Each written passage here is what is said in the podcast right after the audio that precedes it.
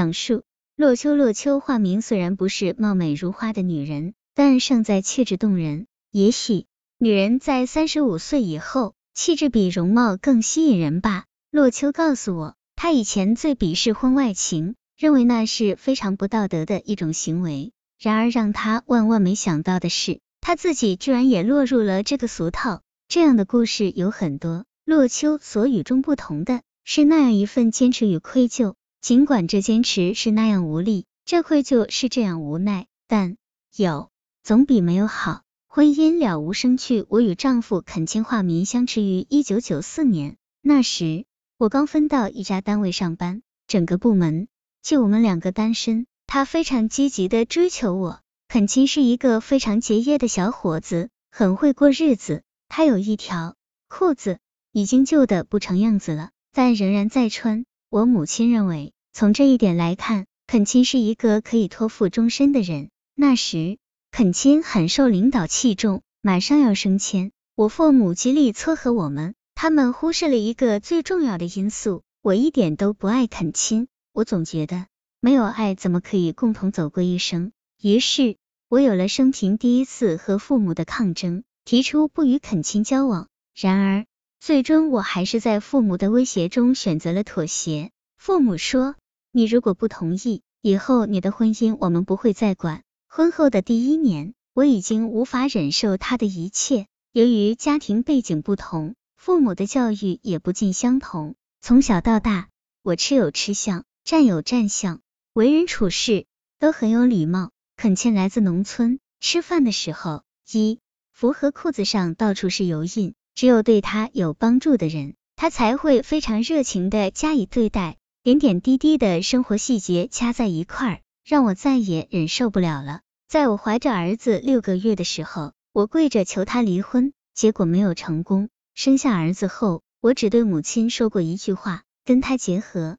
除了儿子，我一切都后悔。母亲当时什么也没说，但我知道她心中一定也很痛。我很想好好经营这段婚姻。在后来的日子中，我一直都在调整自己的心态，但家庭背景及受教育方式的差异，让我们一直无法用心来交流。渐渐的，对他的一些言行，我也不再有开始的怒气了。或许我的心已经变得麻木，我已经放弃了对爱情的追求。如今十多年过去了，我得承认，肯亲是一个对家庭很有责任感的男人，挣的钱从不乱花一分。就是他的这份责任感，让我在后来的日子中日渐平和，安慰自己说，这世间的福分不可能每个人都占全了，罢了，就这样过吧。就在我准备安然接受这了无生气的婚姻时，我的生活里出现了一道耀眼的彩虹，只是这彩虹是那么的让我充满罪恶感。相约只做知己，今年的五月二十二日，在网上我认识了他，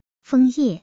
一个让我第一次有了爱的感觉的男人，我们之间有说不完的话，以及难以言尽的默契，很多的观点，还有为人处事的态度，我们都是那样的一致。枫叶让我有了三十七年来不曾经历过的相见恨晚。很多时候，我们都知道对方的下一句想要表达的想法，有时甚至同时打出一样的回答。对方所说的每一句话，我们的心都会懂。交谈中。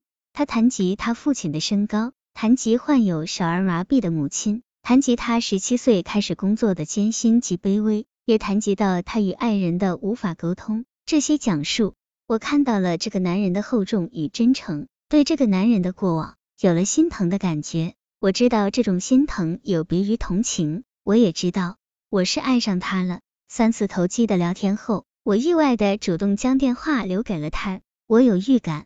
我与这个男人之间会发生什么？十天后，我们见面了。枫叶高高大大的，笑起来非常英俊，我的心砰砰直跳。从那之后，枫叶偶尔会因为工作来到我所在的城市，无论多忙，我都会想办法见他一面。见面后，很多时候我们都相对无言，没了网络上的那种畅所欲言，只为了近距离的一次次默默相守，只想在一起坐坐，说说话。我们都不是喜欢直白表达的人，都觉得很多暧昧的话语都不足以表达我们之间的这份情感，会有亵渎。但这种在一起的微妙细腻感受，却让我们乐此不疲。